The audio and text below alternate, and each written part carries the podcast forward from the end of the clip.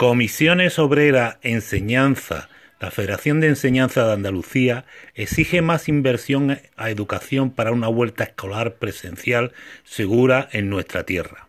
Comisiones Obreras censura que las medidas que se han planteado por educación en la mesa sectorial celebrada el día 26 de agosto no supone un avance en las garantías sanitarias necesarias para el nuevo curso escolar ante la pandemia, medidas que requieren un incremento de inversión económica que se obvia. La Consejería de Educación ha desarrollado, en la reunión de la mesa sectorial con las organizaciones sindicales representativas del profesorado andaluz y en la que ha informado de las medidas que pretende que se lleven a cabo en los centros educativos de cara al inicio del nuevo curso escolar. En opinión de comisiones obreras, estas medidas planteadas siguen siendo imprudentes en tanto que no cuenta con la inversión necesaria que ofrezca las garantías necesarias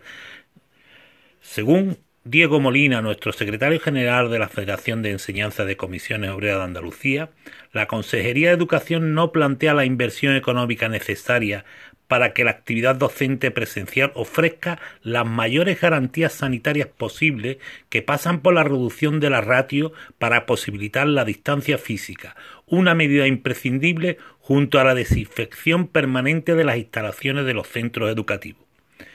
Comisiones Obreras califica de temerarias y no negociadas las medidas que plantea la Consejería de Educación, pues a la misma vez que insta la corresponsabilidad, no se tiene una actitud real de negociación en tanto que la entrada escalonada del inicio de curso, el uso obligatorio de mascarilla, la utilización del uso de la, de la, misma mesa y silla en el aula, en el transporte y comedor escolar o la creación de grupos de, vivencia en la educación primaria, como plantea la Administración andaluza, son, en opinión sindical, insuficientes y meros parches, al no ser viables con grupos de 28 escolares en, en, primaria o superior a los 30 en el resto de niveles educativos como secundaria, bachillerato, formación profesional o enseñanza de régimen especial. Exigimos como una medida básica y esencial la reducción de la ratio en las aulas, lo que requiere contar con el presupuesto correspondiente para poder llevar a cabo los desdobles de los grupos de estudiantes, reduciendo el número de escolares por aula. Los fondos europeos que recibirá España y los propios presupuestos de la Junta de Andalucía deben ser destinados igualmente a este fin, porque reducir la ratio es una medida fundamental para evitar la propagación comunitaria de un virus que no está erradicado.